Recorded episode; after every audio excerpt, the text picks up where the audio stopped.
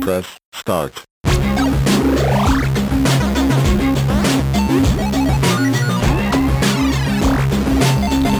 Podify. Hallo und herzlich willkommen zurück bei Podify Podcasts. Nach rund ähm, drei Monaten, zwei Monaten melden wir uns Eher jetzt drei. zurück. Eher drei, äh, melden wir uns jetzt zurück. Ähm, nach, wir haben sogar unser Zwei-Jahres-Jubiläum verpasst.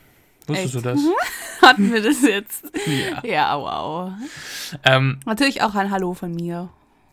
genau, ich bin ja heute nicht alleine, sondern äh, ich habe heute natürlich die zuckersüße Marina an meiner Seite. Genau, ich bin nämlich auch da und heute ist äh, ganz, ganz speziell äh, praktisch eine Wohnzimmer-Talk-Edition, da wir uns heute, vielleicht ist euch das schon aufgefallen, in einer kleineren Runde befinden, haben wir uns gedacht, wir lassen das ganze Discord mal weg und jetzt haben wir uns einfach an den Schreibtisch gesetzt und reden jetzt ein bisschen drauf los.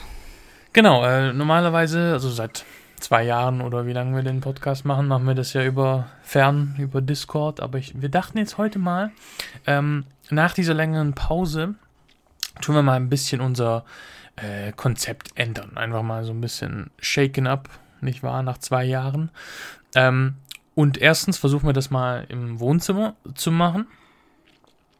Das bedeutet auch, dass die komplette Technik ein bisschen anders ist. Das bedeutet auch, wenn Also wenn es sich scheiße anhört, dann liegt es daran. ja, das müssen wir uns noch ein bisschen einpegeln drauf, ähm, wie das ist, wie wir nebeneinander quasi sprechen, wer wie weit vom Mikrofon weg ist und so weiter. Und Hintergrundgeräusche wie Eistee sippen oder so ist auch dabei. Genau, das ist völlig, aber absichtlich, damit es Völlig, relatable und ja. authentisch wird. Willst du noch einen Kaffee kochen? Soll ich? Ja, Okay. okay. Es wäre jetzt lustig, wenn hier eine Kaffeemaschine nebendran gestanden wäre. Ja, Dann wäre es richtig Bürofeeling. nee, aber apropos Kaffee, wie gesagt, macht euch jetzt einfach in der Episode ein bisschen gemütlich, weil wir haben jetzt auch nicht so ein großes Programm. Eben wie immer werden wir besprechen, ähm, welche Spiele wir spielen gerade oder gespielt haben, welche Filme, Serien uns bewegt haben. Wir haben uns auch gedacht, dass wir einfach das Konzept so ein bisschen lockern, ein bisschen lose machen und das nicht immer so strikt nach diese News gibt es oder das haben wir gespielt, sondern einfach so ein bisschen eben wie wenn man auf dem äh, Sofa sitzt mit ähm, ein paar Leuten und einfach drauf losredet. Und dadurch, dass wir den Podcast eh recht unregelmäßig aufnehmen, haben wir uns auch gedacht, es ist vielleicht sowieso sinnlos, wenn wir die tagesaktuellsten News besprechen. Ähm, ist sowieso, keine Ahnung, wer weiß, wann ihr das immer anhört, wisst ihr, und dann ist schon wieder was nicht mehr so wirklich relevant. Und deswegen dachten wir, wir lassen das einfach immer so weg. Was wir aber auf jeden Fall drin haben, bleiben, ähm, sind so kleinere allumfassendere Neuigkeiten eventuell, so politische Sachen oder irgendwelche Vorgänge, Skandale, was auch immer es alles geben könnte, aber jetzt wirklich nicht mehr, das und das wurde angekündigt, das und das kommt jetzt raus, äh, dafür gibt es einen neuen Trailer, etc., etc. Solche kleineren, detaillierteren News werdet ihr, glaube ich, von uns nicht mehr hören, aber ich denke auch nicht, dass es groß vermisst wird. Genau, wir haben ja früher immer diese News äh, immer so ein bisschen akribisch abgearbeitet. Ähm, was auch cool war, so ein bisschen auf die Kleinigkeiten einzugehen, aber ich glaube, dass es allein wegen der Zeitverzögerung und weil der Podcast quasi einfach rein wegen unserer Beschäftigung nicht alle zwei Wochen halt stattfinden kann, wie das früher war, ähm, ist es eigentlich nicht mehr so notwendig, aber es gibt sehr viele wichtige News, die man trotzdem äh, aufgreifen kann, größere News zum Beispiel. Und auch wenn uns jetzt ein Spiele-Announcement zum Beispiel sehr wichtig ist, ein The Last of Us 3 für Marina zum Beispiel, dann ähm, Shut the fuck, shut the fuck up. kann man das immer noch aufgreifen. Ihr werdet auch vielleicht bemerkt haben, Leute, die uns vielleicht ein bisschen länger zuhören, dass der äh, Chef des Podcasts nicht mehr dabei ist, der Podcast-Experte, beziehungsweise für eine Zeit nicht mehr dabei ist. Mal Grüße gucken. gehen dafür raus an den Miguel. An den Miguel, an den Taco. Äh, der hat ist ein bisschen beschäftigt mit seinen eigenen Podcast-Projekten. Da könnt ihr ähm, da reingucken, wenn ihr auf seine Twitter-Page geht. Äh, da seht ihr, Voll wo er unprofessionell, keine Ahnung, wo man die findet, aber Er hat, einen, einen- einen Wrestling-Podcast und er hat auch Gaming-Podcast, wo er letztens über Dark Souls geredet hat, also beziehungsweise über die Soulsborne-Reihe. Ähm, und falls ihr, und er hat noch andere, und falls ihr da interessiert seid, könnt ihr da auch reingucken. Er wird vielleicht sich irgendwann mal in Zukunft wieder dazu gesellen, ne? Genau, und dann kann es auch sein, dass man das wieder so ein bisschen akribischer macht, aber dadurch, dass wir jetzt nur zu zweit sind, ist es alles so ein bisschen Wohnzimmer-atmosphärischer und ein bisschen more laid back und einfach, dass wir so ein bisschen, wir sind ja einfach die Lückenfüller, ist einfach so. Wir sind jetzt einfach die Lückenfüller und jetzt müssen wir, jetzt, ja, wir sind einfach die Lückenfüller. Wir sind die, die, wir sind gebencht, wir sind die, die beim Sportunterricht als letztes aufgerufen werden und deswegen äh, machen wir das jetzt zu zweit und müssen Äh, irgendwie nicht- diese Lücke, die Miguel hinterlässt, irgendwie allein füllen. Ey, ich werde gar nicht äh, als Letzter aufgerufen. Ich bin voll gut gewesen früher. Warum bist du mich jetzt so das dann? Hm? okay. Gut, dann bin ich die Einzige. Nee, ich wollte manchmal auch. Aber ist gut, dass ich genug Charme auch für zwei Leute habe. Scham? Charme. Ach so, und, Charme. und Charme auch. Scham. Beides. Wollen wir jetzt einfach loslegen? Ja, ähm, ich würde sagen, ähm, wir äh, greifen erstmal so eine News auf, die so ein bisschen äh, größer ist und die so ein bisschen relevanter ist. Gerade gesagt, machen wir, wir machen keine News mehr, jetzt fangen wir gleich Ja, wir machen News an. schon News. Ist nicht wirklich eine News, ist einfach eine Sache, die ich recht interessant fand und äh, die gerne besprochen hätte. Nämlich hat die deutsche Bundesregierung ähm, beschlossen, ein neues Jugendschutzgesetz, dass alle Spiele, in denen irgendwelche Lootboxen vorkommen, eben nicht mehr an Kinder verkauft werden dürfen. Das heißt, eine, ähm, was war es, FSK oder USK? Ich glaube, es war USK. USK, eine USK bekommen von 18. Und ich weiß jetzt nicht, welche Spiele das genau sind. Ich habe gesagt Fortnite, aber ich glaube, Fortnite hat keine so zufällig generierten Lootboxen. Nee. Also so per Würfel, Glücksspiel Nee, nee. artig. Also Fortnite wäre es nicht, das wäre eine Katastrophe. Stellt euch mal ein Fortnite ab 18 vor. Aber zum Beispiel ein FIFA hat es ja. Ja, in Fortnite hätte das dann fix ausgebaut. Falls sie so Lootboxen gehabt hätten, hätten, bestimmt hätten die es abgeändert. die hätten das bestimmt Das ausgebaut. wäre ja sonst, glaube ich, ein ziemlich finanzielles Dings gewesen. Aber es ist schon sehr interessant, wenn das jetzt, äh, ich weiß nicht, ob das schon durchgekommen ist, Doch, ist es schon. Es ist fix. Schon, ja, ja. aber dann ist ja quasi FIFA 22 nächstes Jahr. Wird ja dann ab 18 sein. Das ist ein bisschen ASMR. Nein, stopp. Hä, das ist ja voll das, voll das äh, Unique Selling Point. Relatability. Wir trinken hier Ice Tea Peach. Was ich sagen wollte, ist dann, wenn dann äh, FIFA nächstes Jahr ab 18 sein wird, das wäre ich, glaube ich, für EA auch so eine Art Super-GAU, oder nicht? Ich weiß nicht, wie da die Zielgruppe ist. Spielen schon so 13-jährige FIFA. Ja, ja, ja, ja, FIFA Oder ist. geht's erst so ab 16 los? Nee, FIFA, FIFA nimmt da schon ihre Hauptspielerbase von jüngeren Spielern. Die Frage ist da halt, was ist denen jetzt wirtschaftlich wichtiger? Ist es denen wirtschaftlich wichtiger, eben dieses Lootbox-System anzubieten? Ähm, verdienen die dadurch eben ihr Hauptanteil ihres Geldes oder ist es wichtiger, dass eine jüngere Spielerbasis darauf Zugriff hat?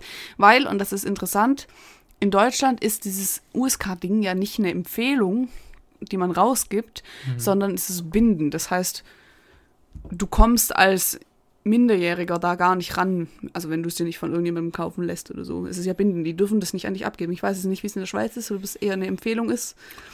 Ähm, äh, ich weiß gar nicht, actually. Ähm, bei uns war das nie groß ein Hindernis. Bei uns wird das eh immer so ein bisschen, also mit der, mit der Peggy, das wird ja in der Schweiz durch die Peggy bewertet. Ähm, was also das ganz das europäische Ding ist. Peggy, right? Peggy, ja.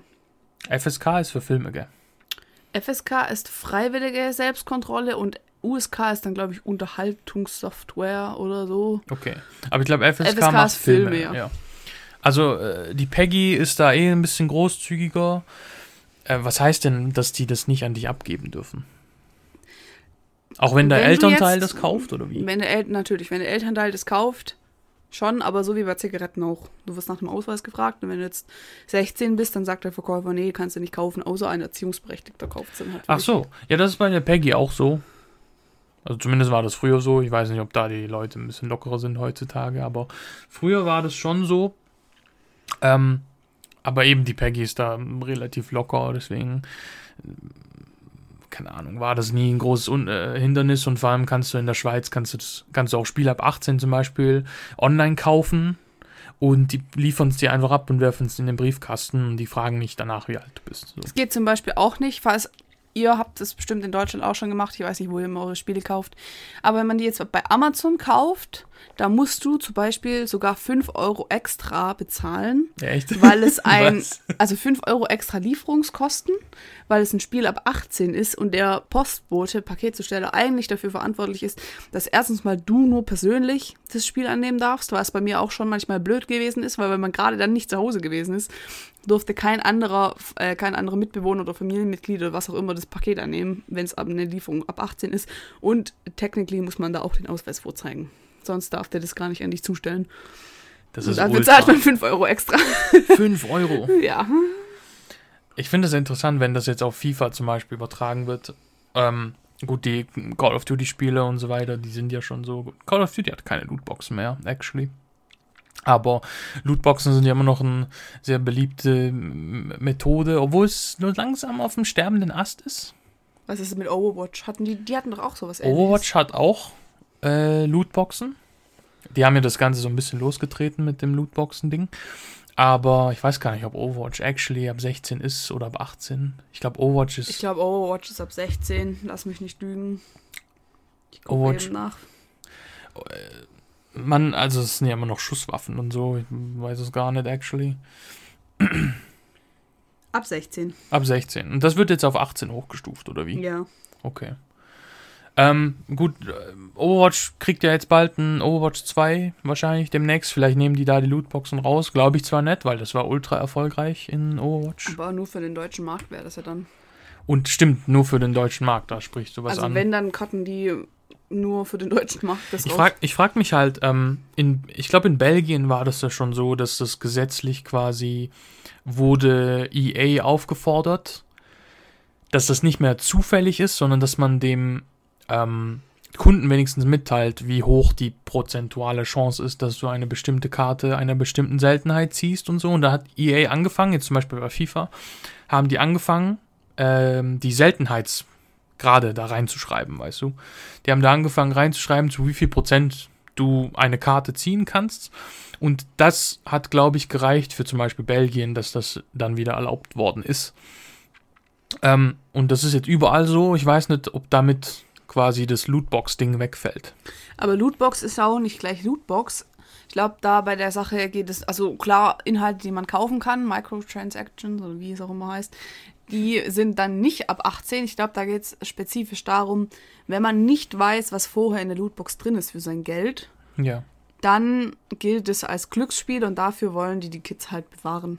Aber quasi. ja, eben, das ist ja genau das, was ich sage. Wenn Ja. dann EA zum Beispiel reinschreibt, okay, du kriegst einen, keine Ahnung, einen Ronaldo für 0,004 Ja, das Prozent. ist kein Glücksspiel mehr eigentlich. Dann weißt du, was du kriegst für dein Geld.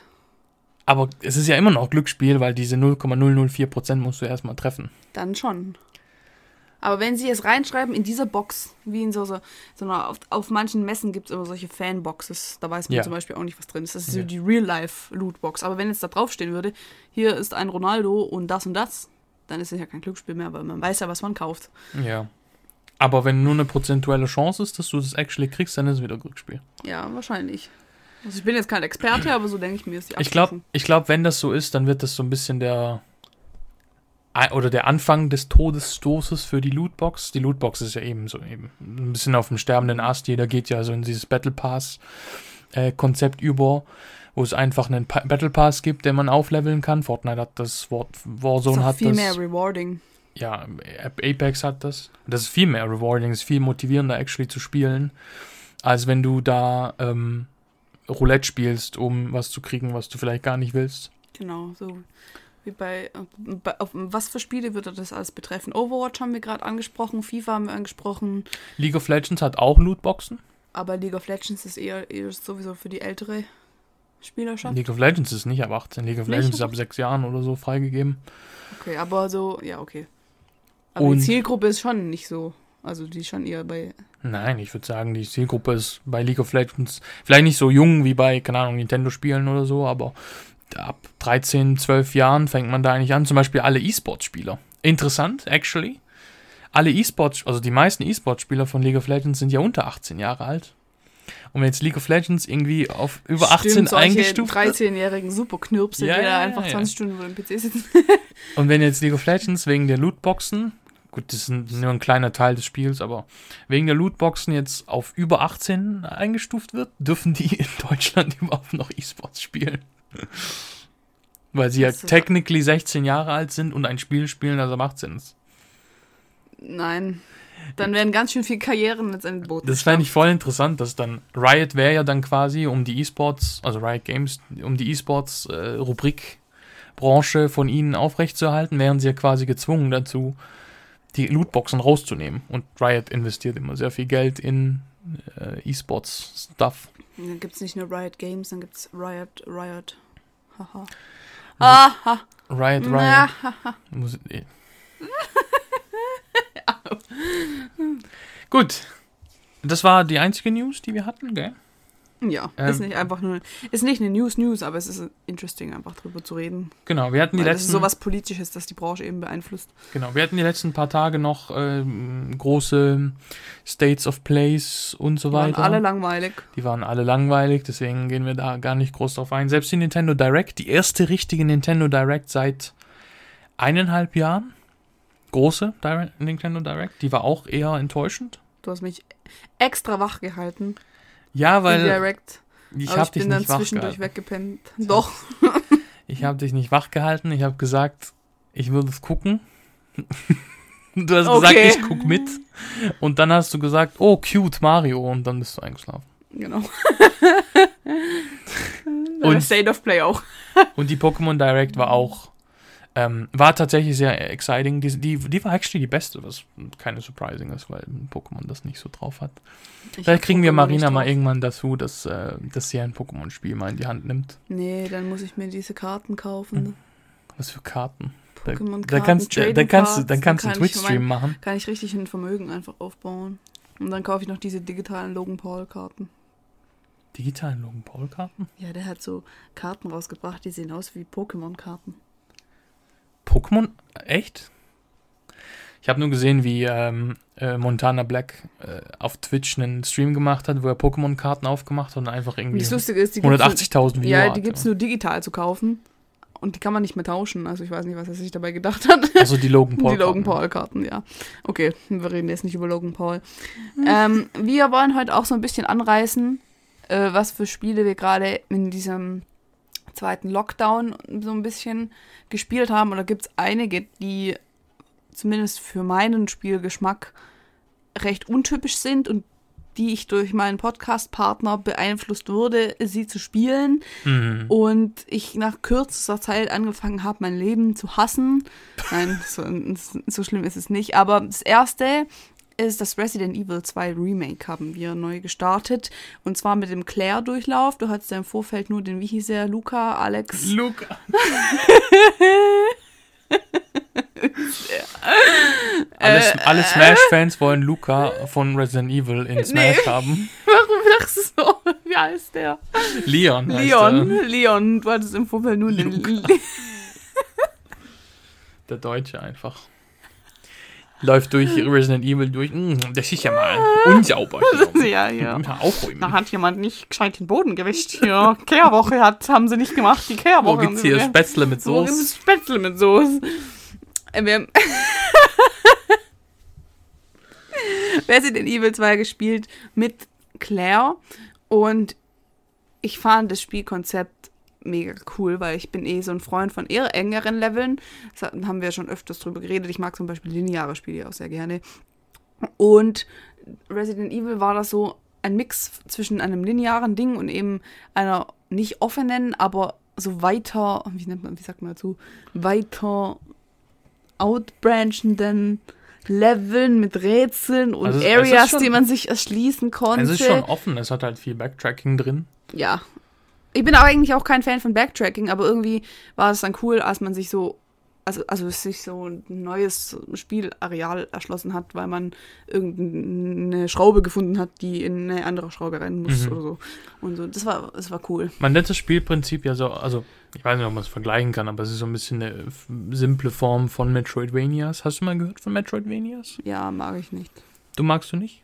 Kommen mir immer solche richtig komischen Pixelspiele in den Kopf. Ja, die teilweise sehr tolle, tolle Spiele sind, wie zum Beispiel Hollow Knight und ähm, Ja, Hollow Knight. Ori und The Blind Forest und so. Ori kann ich nicht, war keine Xbox. Kein Xbox. Ich hab kein Xbox. auch auf PC. Und Penze. Echt? Ja. Oh. Das habe ich sogar. Können wir mal Steam Sharing machen, kannst du mal angucken. Ja. Aber ähm, äh, quasi, dass man eine Open World hat. Also, ja, keine Open World, es ist noch klein. Und je weiter Spielfortschritt man hat, desto mehr Fähigkeiten. In Resident Evil sind es halt Schlüssel und kleinere Items kriegt man. Und dann kann man so ein bisschen in den alten Areas weiter voranschreiten. Ja. Und das, das, ähm, die Welt wird nicht quasi linear größer, sondern die wird so, keine Ahnung, wie nennt man das, zirkulär größer. Also so an allen Stellen wird es ein bisschen größer und man kann immer weiter. Wie so ein Kreis, der sich weiter aufspannt. Ja, ja. Obwohl Resident Evil ja noch ähm, ein bisschen linearer ist. Also man, Was ich auch sehr cool fand, war das Inventarmanagement. Also man musste gucken, äh, wie viele Slots man hat und wo das reinpasst und so. Ähm, das hat auch ein anderes Spiel, da kommen wir später dazu. Mein allerneuestes, neuestes Lieblingsspiel, das es überhaupt gibt auf der Erde, so, ja. hat es auch. Äh, werden wir gleich noch drüber reden. Und das fand ich einfach cool. Man kann so Items kombinieren und so kleine Rätselchen lösen und dann konnte ich mir mega smart vorkommen, wenn ich was ausgefunden habe. Rätsel lösen heißt, oh, da ist eine Tür mit Herz drauf, ich brauche einen Herzschlüssel. Das war nicht, das war nicht das einzige Rätsel. Gab schon Rätsel, es Rätsel. gab schon Rätsel, ja. Es gab schon Rätsel, Rätsel. Zum Beispiel dieses mit diesen Schachdingern da oder so. Oder das mit diesem in, äh, in dem Labor, wo man die Flüssigkeiten so verschieden einstellen mussten. Ja, Den Abschnitt hattest du gespielt. ja. Das war auch so ein. Ja, ich finde, Es gibt schon rechte Rätsel. Also. ja, ja, das ist auch ein, hauptsächlich ein Rätselspiel. Ich sage ja immer, es ist nicht so, eigentlich nicht so horrorig. Ich habe ja damals die Review dazu geschrieben. Das war, glaube ich, sogar noch recht früh, als der Podcast hier angefangen hat. Ähm, und ich habe da auch dazu geschrieben, es ist nicht mal so krass horrorig. Und ich glaube, da würdest du mir zustimmen. Es ist nicht extrem Ja, es ist, scary. ist so, es ist so Survival-Horror.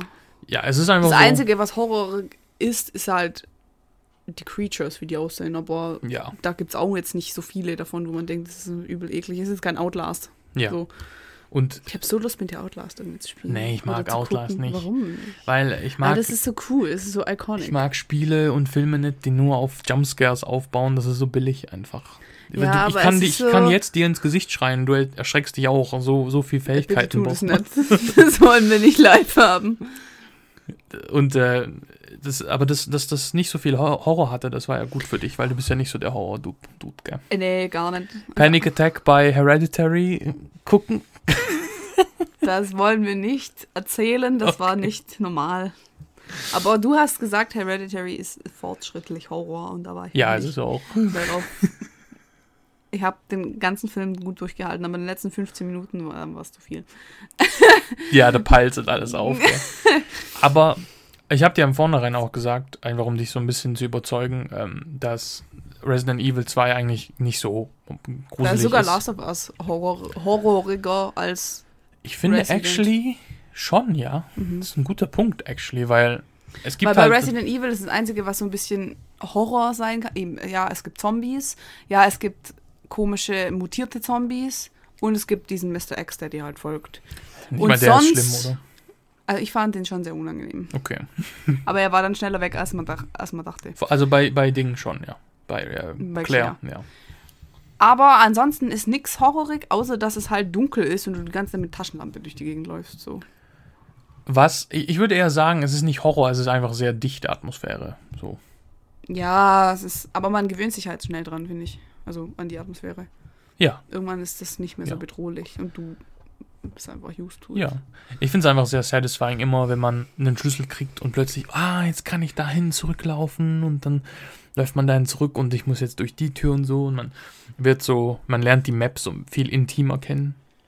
Mhm. Weißt du, oder man kriegt einen Zettel, auf dem Zettel steht, ja, da war mal ein Safe und der Safe wurde in den Raum gebracht und der Code dafür ist das und das und dann denkst du, ah, das ist der Safe. Und dann rennst du wieder runter und in den anderen Raum und so. Aber es gab schon eine Stelle, an der waren wir richtig festgebackt, da mussten wir dann auch googeln. Und das Ja. Googeln ist auch nicht so leicht, weil man muss immer fünf Schritte zurückdenken. Wenn ich das gefunden habe, wie finde ich das? Wie finde ich das, damit ich das finden kann? Und wie finde ich das, damit ich das finden kann, damit ich das finden kann, damit ich dann dadurch Ja. kann? Also das war, aber ja. Wie fandest du äh, die Story?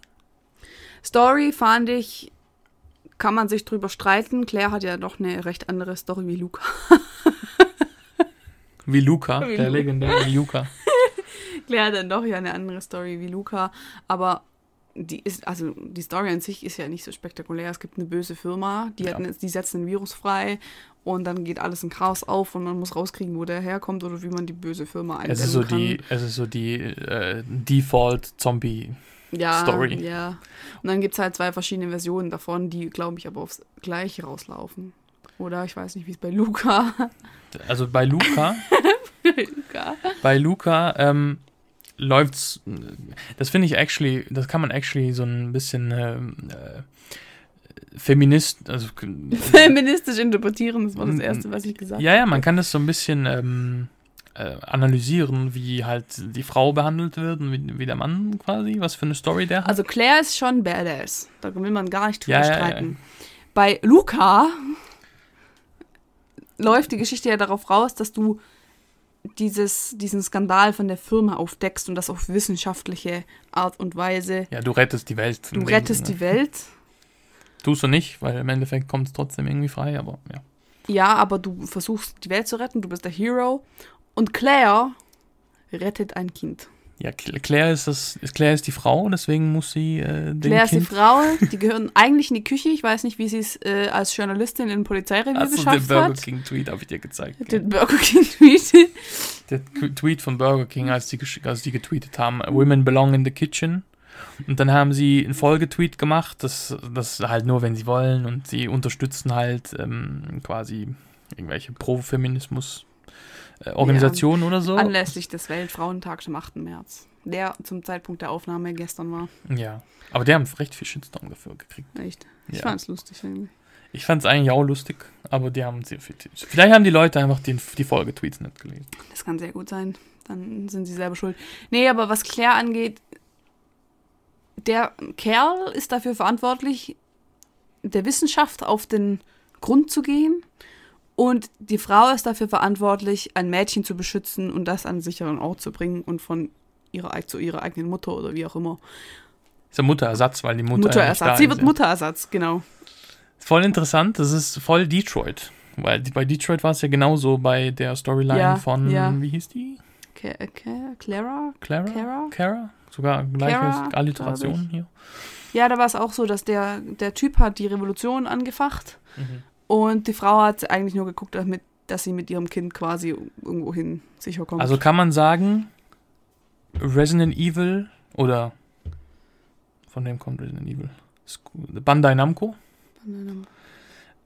schreibt Frauenrollen wie Detroit, nur ohne die Auschwitz-Allegorien. ich würde es jetzt nicht, ich würde es jetzt nicht sexistisch nennen, ich würde es einfach sagen, es ist ein arg veraltetes Bild, ja, weil es ist einerseits ist es cool, dass es zwei Charaktere gibt, die andere Wege beschreiten. aber ich finde, das macht auch keinen Sinn, gell, weil die sind nicht so komplementär. Nee, das hat mich auch arg gestört, weil ich jetzt irgendwie cool gefunden. Ich glaube, ich also ich werde Luca bestimmt nicht mehr durchspielen. Luca hasse ich, ja. Luca, ich glaube, wir werden es einfach jetzt bei dem einen Run belassen. Aber ich glaube, wenn man beide Storylines spielt, wird es einem schon irgendwie hart auffallen oder hart nerven, wenn man denkt, okay, Luca steht jetzt gerade an einem Zaun ja. und da kommt jetzt Clarissa runter und, und treffen sich dann, aber irgendwie passt das zeitlich nicht so. Also es fällt schon auf. Ja, ja. Und vor allem, ähm, eben, ich habe ja, ich habe ja jetzt die Storyline von Leon auch gespielt und Wer ist die- Leon? Weiß ich gar nicht. Kennen wir den? Stimmt, das ist der aus Resident Das Evil ist 4. der, stimmt. Nee, äh, ich habe ja die Storyline von äh, Luca auch gespielt. und ähm, dann die Storyline von Claire und logisch, die haben noch zwei Second Runs. So, jeder. Also wenn du die Storyline mit einem durchspielst, dann hast du noch einen zweiten Run. Da weiß ich gar nicht, wie es ist. Aber ich finde es sehr weird, dass das nicht komplementär ist, weil ich dachte mir dann so, oh, jetzt ist voll cool, jetzt kann ich quasi Claire spielen. Währenddessen Luca was anderes macht. Ja, und dann ist es so quasi. Oder man spielt Luca, während er draußen irgendwie rum, rumwirtschaftet und Ja. versucht zur Polizeistation kommt, während Claire schon drin ist. Ja, aber das ist so, das Aber ist so das ist komisch, nicht, dass äh, man da so noch extra leider. Runs dafür noch designt hat, dass man quasi mit Claire noch eine andere Route machen kann, wenn man die erste Route fertig gespielt hat oder so. Ist, aber ich, ich weiß nicht mal, ob das komplementär ist. Ich glaube nicht mal das. Das ist so, das ist so un. Das ist ein bisschen unsatisfying. Ja, es ist unsatisfying, es macht einfach keinen Sinn. Ich denke mir so, das wäre so cool gewesen, wenn du das einfach so ähm, zusammenführst Und dann hast du zwei Runs mit zwei verschiedenen Charakteren, die zwei andere Sachen machen und fertig. Ja, aber das war Resident Evil. Wir moven on. Wir haben nämlich noch einiges auf der Liste. Ähm, ich mache mal eben schnell weiter. Ich spiele zurzeit Jedi Fallen Order und ich bin echt, echt, echt großer Fan von dem Spiel. Abgesehen davon, dass der Hauptcharakter aussieht wie der Typ von Riverdale. What happened there? Rote Haare, shy Dude, ein bisschen laid back und ich bin der Hero. Das ist einfach genau der. Ich weiß nicht mal, wie er heißt, der Typ aus Riverdale. Archie, Archie, das ist Archie Der aus aus, der Riverdale. aus dem Spiel heißt, glaube ich, Caleb?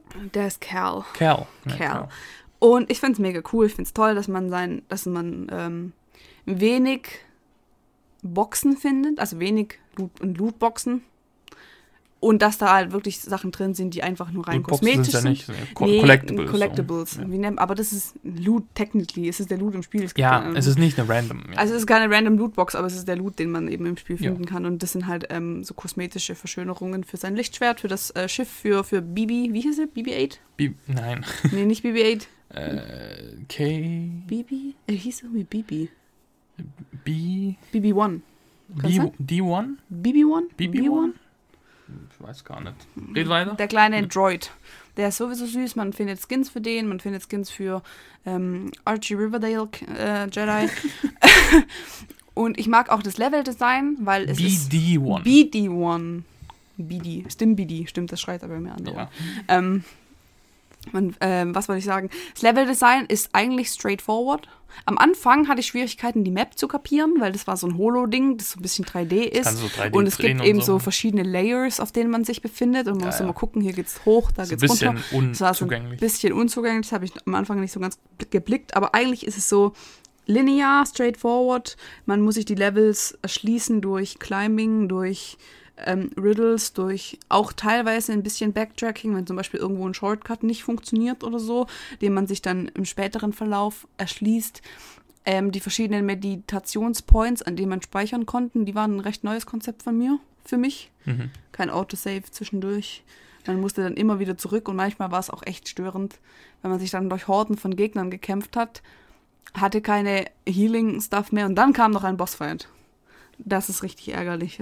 Das, das mag ich immer noch nicht. Die- Auch wenn dadurch die Lernkurve, ich verstehe, was sie damit machen wollen, die wollen eine Lernkurve herstellen, aber für einen locker leichten Durchgang, den man einfach haben will manchmal, ist es einfach ein bisschen nervig gewesen. Ja, ähm, also das Spiel ist ja damals äh, recht eingeschlagen wie eine Bombe, weil es so das erste groß, größere Star Wars Spiel war, ein Das Singleplayer-Spiel. ist von EA Jahren. Respawn, oder? Nee. Ja, Doch. Respawn.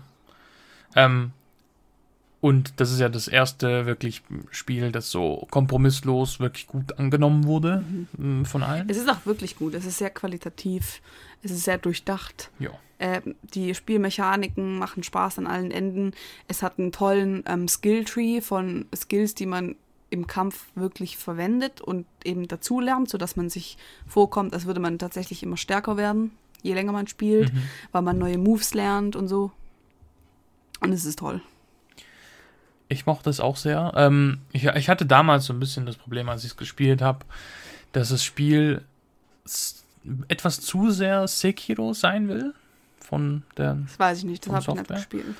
also halt Dark Souls generell, aber dafür nicht so das Kampfsystem ausgefeilt genug ist, obwohl es Spaß macht. Aber manchmal fand ich so ein bisschen die Gegner ein bisschen schwer, so nervig schwer, weil die Hitboxen nicht so präzise waren und so. Man wurde von Sachen getroffen, wo man dachte, hey, das hat mich jetzt gerade gar nicht getroffen. Eigentlich. Das fand ich, finde ich in den Bossfights Ja, vor allem manchmal, manchmal haben die so, man, man, also man spawnt in den Bossfight und dann kommt sofort so eine richtig fette Combo auf einen zu. Ja. Und man hat gar keine Zeit zum Ausweichen und das finde Ja. ich auch ein bisschen ätzend. Was ich auch, was mir aufgefallen ist, was vielleicht vielen nicht auffällt, aber angenommen, es gibt einen Bossfight, der wirklich richtig nervig ist, gell? Ja. Dann stellt man auch manchmal einfach die Schwierigkeit runter, weil man denkt so, I want to get it over with. Und dann stellst du Machst einfach du die, das? Ich mach das ja. Okay. Ich mache das, ich gebe es auch offen zu, weil nach fünf Versuchen hat man einfach keine Lust mehr, vor allem wenn man einen anstrengenden Tag irgendwie hatte, da will man Ja, einfach ein bisschen Climbing, ein bisschen durch die Level eben Mhm. getten und so, da will man nicht fünf Stunden an den Bossfight stellen. Das finde ich auch. Aber die zwei Schwierigkeitsstufen, angenommen Story Mode ist jetzt sehr, sehr einfach Mhm. und Jedi Knight ist so mittel, Ja, normal. ja. Da gibt es einfach so eine krass große Differenz, weil Story Mode ist so einfach, dass du mit drei Schlägen fertig bist. Ja. Aber Jedi Knight, da braucht man schon ein bisschen mehr Strategie und ich verstehe nicht, wieso es da nicht was dazwischen gibt. Gut, vielleicht haben die es einfach so gemacht, weil sie dachten, okay, äh, Jedi Knight ist quasi intendierte Schwierigkeit oder Jedi Master, vielleicht eine noch höher oder so. Ähm, aber wenn wir leichter werden, wir wollen jetzt nicht was dazwischen machen, wir wollen einfach quasi noch einen Story Mode für die Leute, die einfach eine Star, Star Wars Story so erleben wollen. Und da können die wirklich quasi einfach durchs Spiel durchlaufen. Was so. die Star Wars Story an sich angeht, bin ich ja nicht so der Profi, Aber du bist ein Fan. aber ich bin halb ein Fan. Nein. Was allerdings bei mir überhaupt nicht funktioniert, ist das alles zeitlich einzuordnen. Wo ist das Empire? Wo ist der, der Purge gewesen? Warum Und ist so- das so schwer? Und das vergesse ich einfach. Das ist so, das ist so viel. Aber ich finde es toll, dass sie sich überhaupt die Mühe gegeben haben. Zeichne dir das mal auf und dann ja, hängst du dir das mach mir so ein Schaubild, ich häng's mir dann an die Wand, da sehe ich das immer. Star Wars, Star Wars. Timeline. Aber was ich toll finde, ist, dass sie nicht versucht haben, wir wollen jetzt ein Franchise-Spiel machen und denken uns, ziehen uns irgendwas aus dem Arsch, sondern dass die Geschichte Kanon sein kann. Im Ja. Gesamtbild der Saga. Das, ist ja, cool. das ist ja so ein bisschen das, was bei Disney sehr cool ist. Ähm, seit Disney Star Wars übernommen hat, dass wirklich alles, was im Disney äh, unter Disney jetzt released wird, alles ist Kanon. Da gibt es auch so quasi Kanon ähm, Guardians, Canon Guardians, wo man die, die, die so ein bisschen bewachen, alles übersehen und so weiter. Werden auch die zukünftigen Spiele sein und die Bücher und alles, das ist alles im gleichen Universum. War früher nicht so.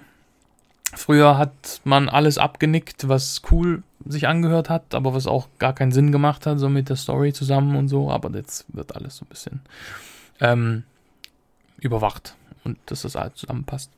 Und ich finde die Night Sister sehr cool. Ist mein Fave-Character. Echt? Ja. Die mit den schwarzen Haaren? Ja, die Witch. Warum? Weiß nicht, die ist so cute. Die ist so Die lieb. ist voll nervig, Alter. Nee, die ist ja dann irgendwann dein Ally. Ja, nachher, nachher schon, ja. Bist du schon ich- soweit? Ja. Oh, great.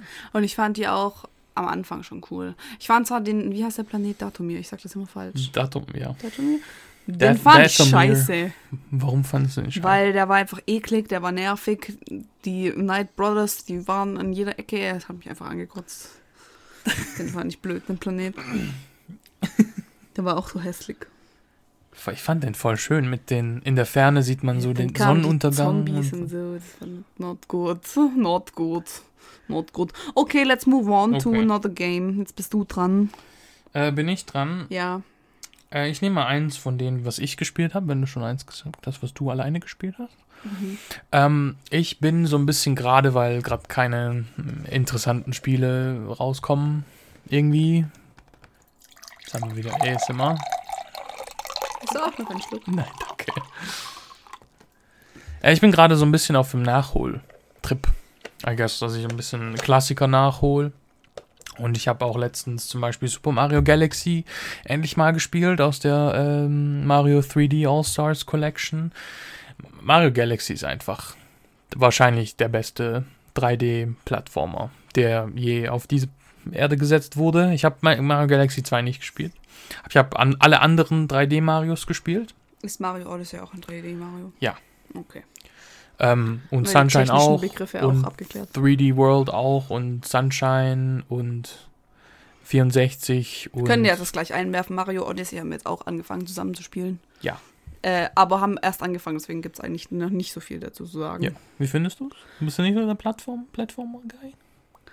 Ich finde, Mario Odyssey habe ich schon so oft angefangen, dass ich im Vorfeld gesagt habe, ich habe eigentlich keinen Bock, weil ich dann nicht nochmal die ersten drei Level irgendwie spielen wollte. Aber ich finde es süß. Ich finde es nervig, dass das Spielprinzip darauf basiert, dass man einfach die Monde einsammeln muss und dann wieder zum nächsten Planet und man tut wieder nur Monde einsammeln.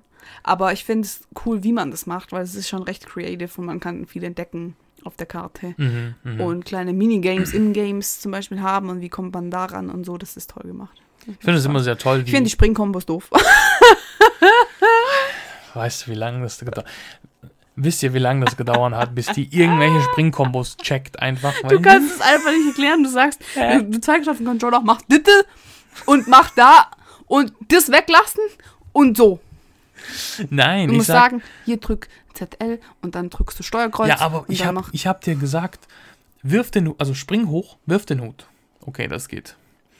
Dann tu mal Ground Pound und Hutwerftaste drücken, weil dann springt man so vorwärts. Okay, das geht auch. dich gleich. Das geht auch. Und jetzt tu mal springen, Hut werfen und dann quasi den Hechtsprung machen. Und es ging einfach, ich übertreibe nicht, einfach eine halbe Stunde. Nein. bis einfach gecheckt, das ist wie, welche vier Tasten du nacheinander drücken musst. Hand-Fuß-Koordination ist einfach. Koordination ist nicht vorhanden. Aber ja, ich habe äh, Mario Galaxy gespielt und ich finde ich find es immer sehr toll zu sehen, wie die Mario-Spiele oder Nintendo generell, vor allem die Mario-Spiele designt. Weil die nehmen einfach eine Idee und die bauen halt ein ganzes Spiel um diese Idee rum. Bei Odyssey ist es ja das Hutwerf- und Bewusstseinsübernehmen Prinzip. Mhm. Und bei Mario Galaxy ist es Gravity, weil man ist ja im Weltall und so weiter. Und das ist so unglaublich creative, wie die das einsetzen, wie die mit Gravity umgehen, was die nehmen ähm, und was die ständig für neue Ideen auf dich werfen. Und dann kommt eine neue Idee, au- aus dem man fünf, sechs Levels machen kann. Aber Mario Galaxy sagt, okay, ich mache hier jetzt drei Levels draus. Und dann geht's schon zur nächsten Idee. Und es ist wirklich so ein kontinuierlicher Strom aus un unfassbar tollen Ideen. Es macht so viel Spaß und ich finde das auch total genial umgesetzt mit der Motion Control von der Switch. Hätte ich nicht gedacht, dass es so gut funktioniert. Ähm, und das, das habe ich gespielt zum Beispiel. Oder ich habe, ich hole gerade so ein bisschen Yakuza nach. Meine Relationship mit Yakuza ist ein bisschen komisch, weil ich habe Yakuza Zero einmal angefangen. Ich will eigentlich nur Jacuzzi. Jetzt. Jetzt? Ja. Aber jetzt ist es kalt. Ja, aber so, keine Ahnung, im Schnee, in Jacuzzi, heißes Wasser. Will es jetzt. Es ist nicht Schnee. Ja, es ist im Frühling. März. Es ist im März. Aber äh, Yakuza Zero habe ich einmal angefangen, dann habe ich das Interesse verloren. Habe ich abgebrochen. Dann habe ich Yakuza Zero nochmal angefangen. Hab, dann habe ich, äh, hab ich gedacht, so, okay, ich spiele es jetzt.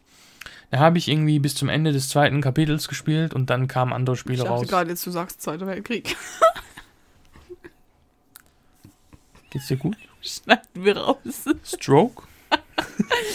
Zum Zweiten Weltkrieg. Und dann beim zweiten Mal habe ich nach dem zweiten Kapitel abgebrochen, weil andere Spiele rauskamen und dann habe ich es voll vergessen, gell. Dann hatte ich letzten Monat hatte ich so voll das Bedürfnis Yakuza zu spielen, weil ich wollte halt wieder so ein bisschen Japan sehen und so, weil ich Japan, Japan sehr vermisse von meinem letzten Urlaub und so. Hör auf, die Augen zu verdrehen. Und dann habe ich Yakuza Zero nicht nochmal angefangen, weil ich hatte keine Lust, nochmal fünf Stunden ins zweite Kapitel reinzuspielen.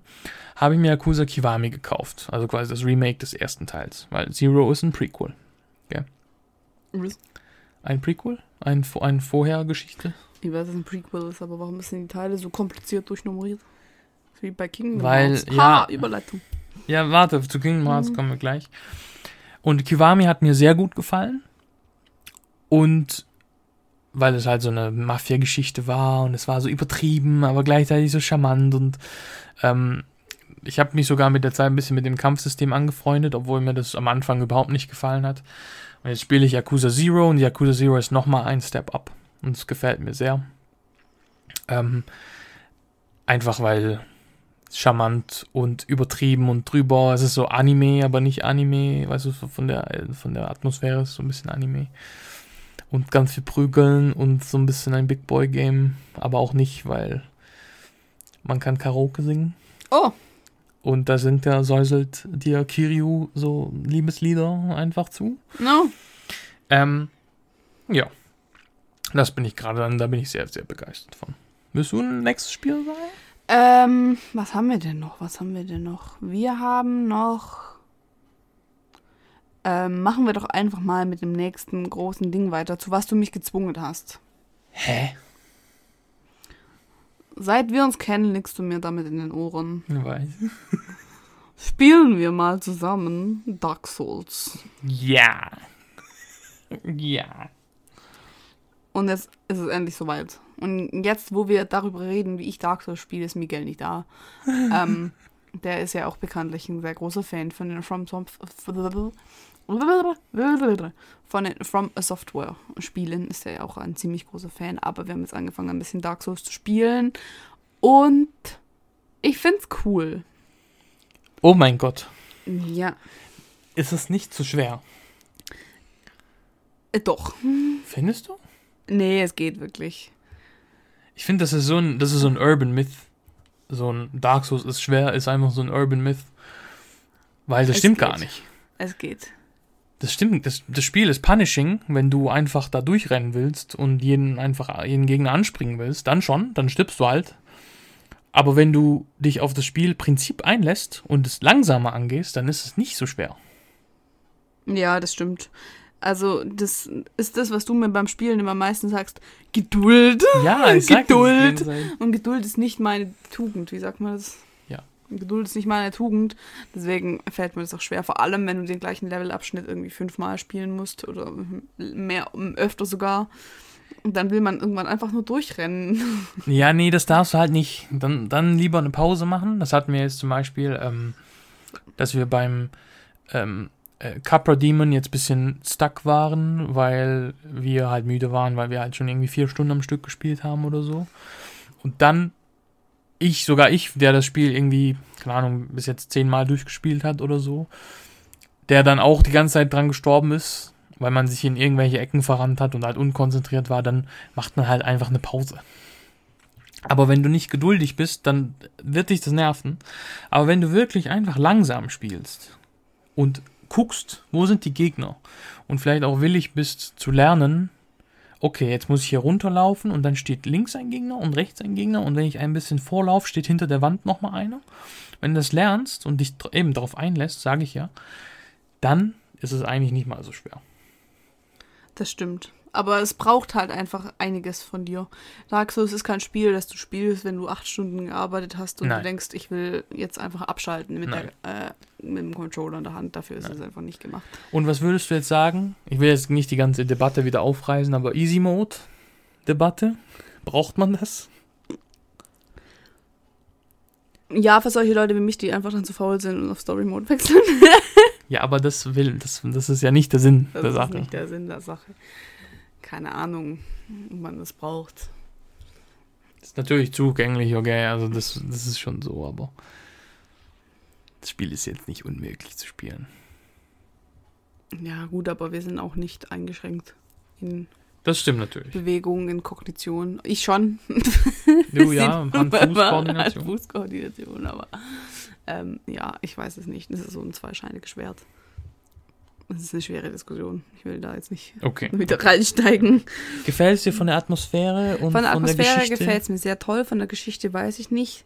Ist sehr äh, kompliziert, kryptisch. Unzugänglich, die Geschichte. Ja, man muss sich halt reindenken. Das ist das Unzu Unzugänglichste in der Sache. Und man muss halt die Sa- Beschreibungen lesen und so. Ja. Und die äh, Ich gehe einzigen... einfach dann auf Wikipedia und lese es nach. Das kannst du auch. Es gibt tolle Videos auf YouTube, wo die das wunderbar zusammenfassen. Ja. Wie, was hältst du vom Kampfsystem? Ähm, Waffen upgraden, verschiedene Waffen, Scaling, verschiedene Attribute und bla. das finde ich immer sehr complicated. Aber du sagst mir ja alles, wie es geht. Ich zeig dir alles, wie es geht. ähm, ich weiß noch, ich habe mich beschwert nach einem Bossfight, dass mein Charakter so schwer war und dann haben wir einfach die Rüstung abgelegt und dann ging es gut. Das ist cool, dass man so darauf achten muss, wie viel man trägt, Mhm. dass man wendiger wird. Und man kann da so ein bisschen gucken, was mir wichtiger ist. Ist mir gute Rüstung, gute Panzerung, wo ich weniger Schaden kriege, wichtiger? Oder ist mir einfach die Wendbarkeit wichtiger? Mhm. Und das ist mir zum Beispiel wichtiger, damit man eben in Bossfights schnell ausweichen kann. Man und kann ja einen und so. Kompromiss finden. Ja. Es gibt ja nicht nur den Light Roll und den schweren Roll, sondern es gibt auch die mittleren Rolls. Es gibt, glaube ich, drei, vier verschiedene Rolls. Sehr toll. Ich hoffe, das spielen wir noch fertig. Wir haben jetzt zwar ein bisschen unterbrochen, weil um, keine Ahnung, mal wir mehr Lust hatten auf Mario Odyssey, gell? Ja. Aber sehr toll. Dann, äh, ich nenne einfach nur mal kurz noch meins, das einzige noch, was ich noch habe, nämlich Kingdom Hearts. Ich habe finally habe ich mir Kingdom Hearts gekauft, also alle, aber nur das erste gespielt und es ist sehr toll. tatsächlich. Ich mag es Wegen wirklich Kingdom sehr. Hearts hatte er sehr Lust, mit mir alle Disney-Filme zu gucken, was dann mir wiederum gefallen hat, weil da konnten wir meine Kindheit ein bisschen aufarbeiten.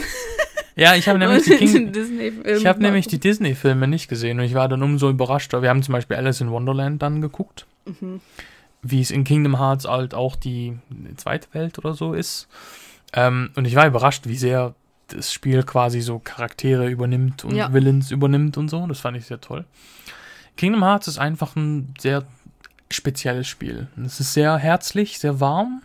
Es ist so, gibt dir so ein bisschen so ein flauschiges, warmes Gefühl im Magen. Ähm, wird sehr dramatisch teilweise auch, was auch sehr spannend ist. Von der Story-Komplexität habe ich jetzt nicht so viel gespürt.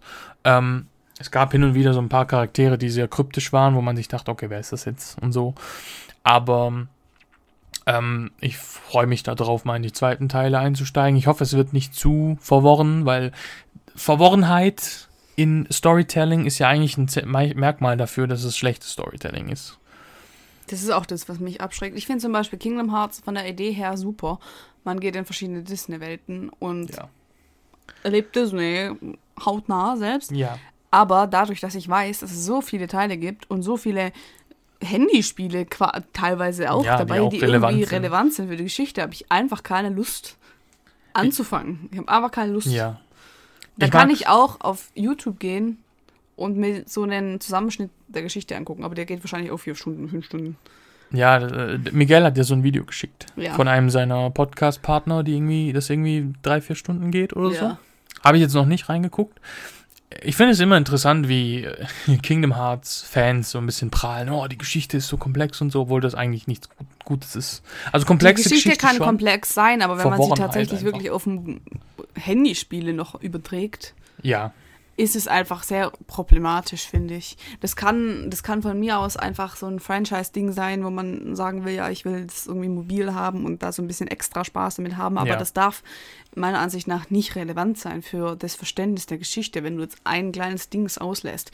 Das wäre ungefähr genauso wie, keine Ahnung, die Uncharted-Geschichte erstreckt sich auf, was weiß ich, fünf Dings. Da gibt es dann zum Beispiel auch für den Handheld von Sony gibt es auch einen Ableger du, und die die Backstory Backstory, die ist dann Sam? dort zu finden ja, ja. und die ist dann hier zu finden und in dem Spiel mit Microtransactions auf dem Handy machst du noch das und das und das ist dann einfach nicht mehr cool, weil man die Story dann nicht mehr genießen kann. Ja. Komplex darf sie sein, aber sie darf sich nicht auf so viele Plattformen verteilen. Das finde ich das Ich finde, sie darf auch, sie darf nicht verworren sein, sie darf suggestiv sein, also die kann quasi dir Komplexität so suggerieren und du, über, du tust es dann selber interpretieren in dem Sinn.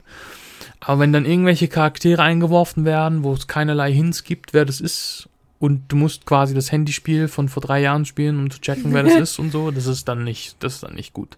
So wie, es ist so ein bisschen, das hat ähm, der Game Director und Writer auch, Nomura, pretty famous Guy, der hat auch Final Fantasy VII gemacht und so.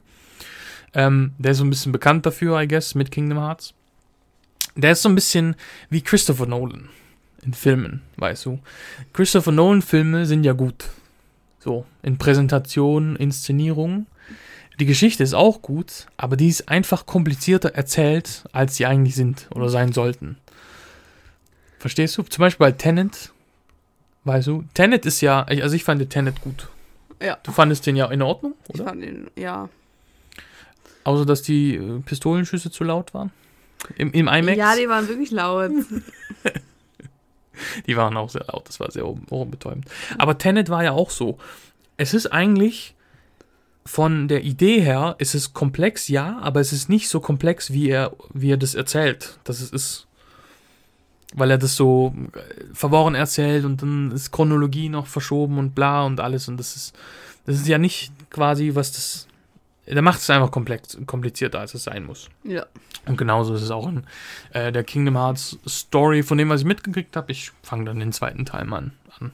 Irgendwann demnächst. Let's go on. Yes. We have. Mein allerneuestes Lieblingsspiel haben wir noch übrig. Ja, ja.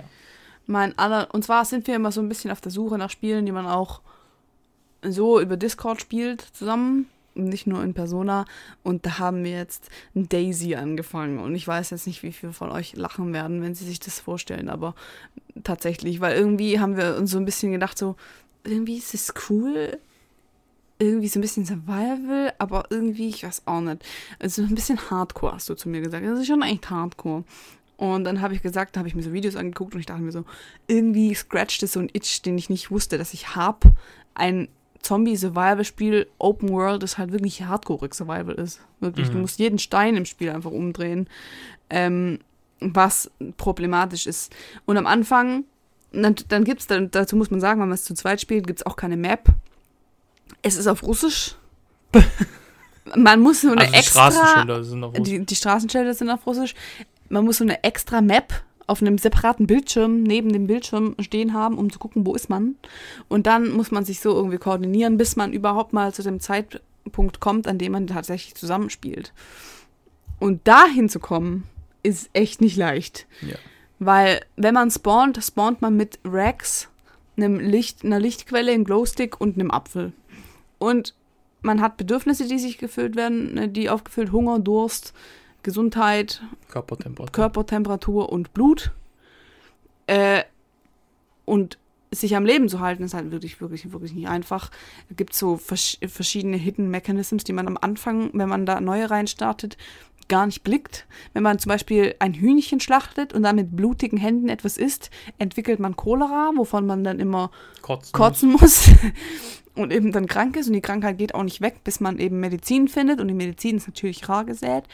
Ähm, und äh, was gibt's noch? Für, man, kann sich erkälten, da wird man krank. Ähm, Kann man kann äh, Partner verschmutzen, anstecken. man kann seinen Partner anstecken. man kann verschmutztes Wasser trinken, dadurch wird man krank. Man kann einfach verhungern, weil es einfach meilenweit kein einziges Essen gibt. Und das Allerblödeste für alles, wir haben uns so ein bisschen durchgefuchst, wie craftet man Sachen? Zum Beispiel, wie kann man eine Angel craften? Wie kann man ähm, ein Lagerfeuer machen? Und wie kann man das und das machen? Und Rags craften? Und für alles, für jeden Scheiß in diesem Spiel braucht man einfach ein scheiß Messer. Und die gibt's nirgends aber. Die gibt's einfach nirgends. Ja. Äh, Ich finde, ähm, das meinte ich so mit Hardcore. Man, das Spiel gibt einen nichts. Es gibt so keine Quality of Life Sachen, weißt du, sondern es gibt keine Minimap, wo die dir anzeigt, wo du bist, die dir erleicht, das erleichtert. Es gibt keine ähm, Rezeptliste von Crafting-Sachen, die dir erleichtert, wo du Crafting, wie du was craftest, Ja. sondern du musst dich so ein bisschen selber da durchfuchsen. Aber wenn man das schafft, dann macht es extrem viel Spaß Ja. zusammen rumzuerkunden und zu denken, okay, gehen wir jetzt in die ris risky Areas rein. Je weiter inland man geht, desto riskier wird es und so. Ähm, oh, ich bin krank, suchen wir, gehen wir lieber zu einer Kranken zum Krankenhaus oder zu so einem Lazarett-Ding und versuchen uns vielleicht um Medizin zu holen oder sowas. Äh, bauen wir uns ein Lager auf oder so. Und ich finde, das macht das Ganze umso befriedigender, dass da so eine große Hürde davor ist. Das stimmt, weil wenn man den ersten Verhungerungsanfall, sag ich mal, überwunden hat, geht's eigentlich, ähm, ich weiß nicht, wie viele von euch schon mal Daisy gespielt haben. Mir macht's persönlich echt Spaß, wobei manchmal, gerade wenn man dann von einem anderen Spieler umgebracht wird, oder man einfach stirbt, weil man verhungert, oder weil man stirbt, weil man verblutet, und dann wieder wirklich von neu anfangen, weil der Death, den man hat, ist ja Permadeath. Ja. Das ist halt dann schon echt ärgerlich, wenn man sich alles gut zusammengesucht hat. Man hat Tonnen an Fisch gefangen, man hat alles geröstet, gekocht, man hat wirklich gute Ausrüstung, eine Schussweste, eine schusssichere Weste, ähm, einen extra Rucksack und viel irgendwie sogar vielleicht eine Waffe gefunden mit Munition, wobei man auch jeden Schuss einzeln finden muss. Ja. Äh, das ist dann halt schon hardcore nervig. Aber bisher gab es noch nie den Punkt, wo ich gesagt habe, bis hierhin spiele ich und jetzt wirklich nicht mehr. Mhm. Weil ich mache mal zwar manchmal auch manchmal Rage Quits, aber dann geht's wieder irgendwann am nächsten Nee, ich Tag. finde, man muss das halt nicht so sehen, man muss das eher im Sinn sehen von, oh, das war jetzt ein guter Run, hab alles verloren, egal, nochmal von vorne. Ich finde das Einzige, was ich wirklich, also ich, man kann natürlich viel kritisieren, ne? ein bisschen hakelige Hitboxen und awkward Combat und so. Manche, äh, manche Dings, wie, ist halt technisch sehr. Animationen sind auch nicht richtig ausgefeilt. Technisch Nee, ist es wirklich ein bisschen es, ist, zurückgeblieben. es ist sehr zurückgeblieben, aber ich finde, wenn die Messerhürde nicht wäre, oder wenn zumindest, zum Beispiel am Anfang du halt andere Möglichkeiten hättest, einfach von den Anfang, die Anfangsphase zu überleben, dann wäre es wirklich ein, eines der besten Survival-Spiele, die ich so je gespielt habe. Ja, gerade für den Anfang sollte es schon irgendwie sollte die Hürde so ein bisschen kleiner sein, weil man findet einfach wirklich nichts. Und dann guckt man sich Videos an auf YouTube, die äh, Daisy Tipps und Tricks irgendwie, und dann sagen die, ja, und hier und da auf dem Feldweg kannst du Steine finden, und wenn du Steine findest, dann kannst du daraus ein Messer machen, und dann geht man auf den Feldweg oder auf den Waldweg und man findet nichts. Da hat es Ja, keine Steine, da ja, hat es nichts einfach. Obwohl die Welt so gestaltet ist, dass es das eigentlich hergibt. Am Strand beispielsweise müssten Steine doch rumliegen. Ja, ich finde, da bricht so ein bisschen mit der Logik. Ja. Ja. Das ist ein bisschen scheiße, weil das macht sich so in, in, un, in, intuitiv, also Ja. unintuitiv so.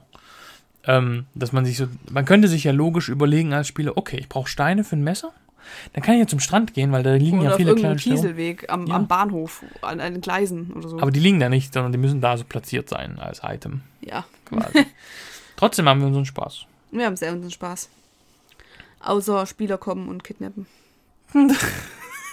Mit der Bild-in-Chat-Voice-Funktion habe ich keine guten Erfahrungen gemacht. Marina will einfach nicht reden in Chat. In Nee, Chat was soll ich mit den Leuten reden? Ich habe es einmal versucht, da haben die gesagt, ich soll stehen bleiben. Wenn ich wegrenne, dann werden sie auf mich schießen. Und dann haben sie die Handschellen ausgepackt und ich weggerannt, haben sie geschossen. Das war nicht so geil.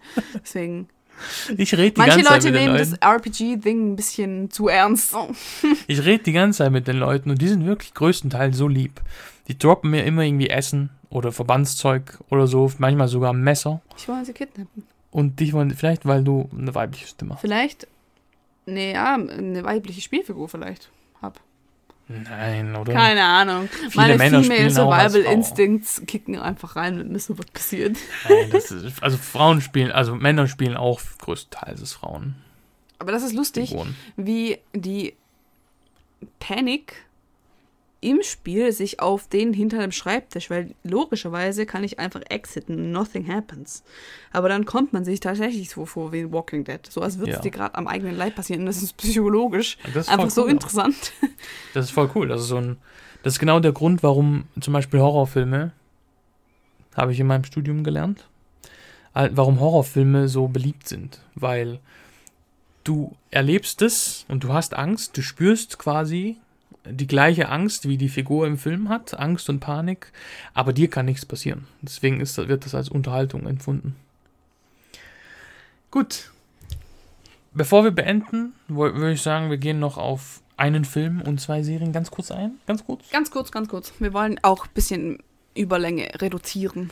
Ja, wir haben, wir haben in den letzten, ähm, der Po- Podcast war ja generell so ein bisschen langer, der war so Ja. zwei Stunden lang. Ja. Wir wollen Wir das wollen es euch ein bisschen leichter eins- machen zuzuhören. Eine Stunde, 1,15 ungefähr. ja, wir müssen halten. Vielleicht heute ein bisschen länger, weil wir haben viel geredet. Vielleicht auch nicht. Ja, mal. So, fangen wir mal in den Serien mal kurz fangen an. wir bei den Serien an. Zuerst mal das, Wozu du mich auch zwingst? wozu ich dich zwinge, weil das ist, das ist, das steht im Gesetz. Anime. Und das wollte ich schon lange mal mit dir machen. Wir haben ja schon mal ein Anime geguckt. Your Name. Ja, Your Name schon, aber wir haben auch mal einen Anime geguckt, äh, eine Anime-Serie geguckt quasi. Welchen denn? Attack on Titan. Ach so, die finde ich super. Habe ich Genau. voll Lust drauf, wieder weiter zu gucken. genau, Attack on Titan haben wir geguckt, erste Staffel, das I mochtest du sehr. I love it, ja. Mochte ich sehr. Und jetzt dachte ich mir, okay, wir haben jetzt quasi den ersten Step so in die Anime-Welt gemacht, nämlich Attack on Titan ist ja so massentauglich, sagen wir, Hä? nicht Anime gewöhnt. Beleidigst du mich hier jetzt? Nein, nein, nein. Das ist aber nicht, ist aber auch nicht, nicht nur Nicht-Anime-Dings da, weil Attack on Titan hat auch sehr viele Anime, ist, wie nennt man das, Stilmittel, ähm, Zum Beispiel. Rumgeschreie, Zoomen auf Gesichter, überdramatisches Weinen, Ja. Artstyle. Aber das auch vielleicht nur, weil wir es auf Japanisch geguckt haben. Weil auf, ich glaube, wenn du es auch mit deutscher Synchro und englischer Synchro guckst, das, das kenne ich jetzt nicht. Aber dann ähm, ist es vielleicht nicht so schlimm. Da, da bist du ja ein großer Besch Beschwerder. Da Beschwerder? Hast du immer Beschwerden, dass die Anime-Figuren immer mega rumschreien. ja, Also die japanischen. ja, ne? warum, warum reden die so? Die reden so, weil das quiet. emo emotional Du sein kannst auch soll. so emotional sein. Du musst so emotional sein. Okay, jedenfalls dachte ich mir, mit Attack on Titan haben wir den ersten Schritt gemacht. Your Name hast du schon mal geguckt? Ja, Ähm, ich habe sogar dieses Garden of Words. Garden of Words hast du auch mal geguckt? Und, nee, Weathering with You müssen wir noch gucken. Weathering with You gucken wir noch.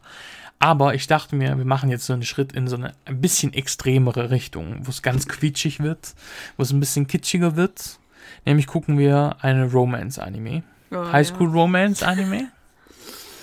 Nämlich Toradora heißt der. Geht um einen, ein Mädchen, was sehr äh, Brewgirl-mäßig unterwegs ist und jeden beleidigt und alle hasst. Und Ja. einen Typen, der so sehr eine ruhige Natur ist. Und die helfen sich gegenseitig quasi an ihre Tr Crushes zu kommen. Die haben nicht einen Crush aufeinander. Oder vielleicht doch. Aber sie helfen sich gegenseitig an ihre Crushes zu kommen. Ähm, ich will gar nicht so viel drüber reden, weil vielleicht kennen das nicht so viele, aber wie findest du quietschige Roman Romanzen-Anime? Nach zehn Folgen jetzt? Du hast am Anfang gesagt, wir gucken jetzt was ultra trashiges. Nee, das ist, das, das ist es Wir nicht. gucken was ultra trashiges, romanziges, hast du am Anfang zu mir gesagt. Und für das, wie du mich auf die ganze Sache eingestimmt hast, ist es gar nicht so. Also, Vielleicht hatte ich es auch hat Angst schon- ja. Reaktion. es hat schon stellenweise Sachen, wo ich einfach die Augen verdrehe, wenn eine übersexualisierte Mutter mit Boobs durchs Bild springt und so. Ja, sie arbeitet als Hostess und Sie arbeitet arbeitet sehr hart, um ihren. Sohn zu unterstützen, okay? Aber das ist schon hart in Szene gesetzt, muss man dazu sagen. Hä? Boobs jiggeln nun mal. Damit kennst du dich aus. Wird gleich rausgeschmissen. Aber wie gesagt, hör auf zu lachen. haben, Ja, wir, okay. haben wir den Podcast auf Explicit gestellt, auf Spotify? Ich weiß nicht mehr. Ich habe Boobs gesagt. USK kennt das Wort. Boobs. Ach so, das ist Englisch. Sneaky, ja. Ähm, ich finde es nicht so schlimm, wie du es angeteasert hast. Gut. Ich bin gespannt, was du noch zu bieten hast. Ich, ähm, also ich will, das, das eigentliche Ziel ist es ja, ähm, Mich so zu verstören, nachhaltig, dass ich meine Sachen packe und nie Nein, nein, nein, nein, nein. Das eigentliche Ziel ist ja, dass du actually Anime magst. Dass du actually das anfängst zu enjoyen, damit du vielleicht ein paar Animes guckst, damit, wenn wir mal vielleicht nach Japan gehen, dass du da dich nicht so entfremdet fühlst, wenn man in Nerdvierteln rumläuft. Natürlich in Japan ähm, nicht nur Anime, alles, sehr wenig sogar, überraschend. Also schon viel, aber ne? nicht Weil überall. eigentlich nur wegen dem Essen dahin. Ja. Und wegen Tempeln und dem Meer. Aber vielleicht. wenn du das, wenn du das Anime-Zeugs auch magst, dann hast du noch mehr Enjoyment. Und das ist eigentlich das Ziel. Und das ist schon mal gut, Aber dass wir du rennen eh nur in Toradora. Läden, wo One Piece ist. Und das hast du gesagt, willst du nicht mit mir gucken. Das können wir schon zusammen gucken. Nee, das hat so viel Staffeln, dann werden wir nie fertig. Da werden wir nicht Also fertig. wir werden dann fertig, wenn ich actually das Geld habe für den Urlaub. Nämlich. Nein, war ja. Nein, bin ich. Oh, ja, ja, Das ist wirklich ja. Oh, traurig. nein. Nein, aber da, wenn du das schon mal magst und nicht ultra unerträglich findest, weil ich glaube, wir haben uns ja vor drei Jahren mittlerweile kennengelernt. Drei, zweieinhalb. Ja, Drei eher. ja. Und die Marina von damals, die hätte sich vor Schmerzen verzerrt beim Toradora gucken. Echt? Ja. Warum? Aber jetzt haben wir uns langsam angenähert an den Hä, Punkt. wieso denn? Keine Ahnung, weil du da, weil du halt so ablehnend warst gegenüber alles, was nur annähernd kitschig ist und so weiter. Und so. quietschig ist. Aber jetzt haben wir es einfach softer geworden. Ja, du bist softer Ich geworden. softer geworden. Und jetzt sind wir an dem Punkt, wo ich bin du das sogar enjoyst. es hat nichts mit softer werden zu tun. Ich bin, glaube ich, einfach im Moment in meinem Leben an dem Punkt, wo ich auf selbst auferlegte Prinzipien einfach scheiß. Ja, weil Prinzipien sind blöd.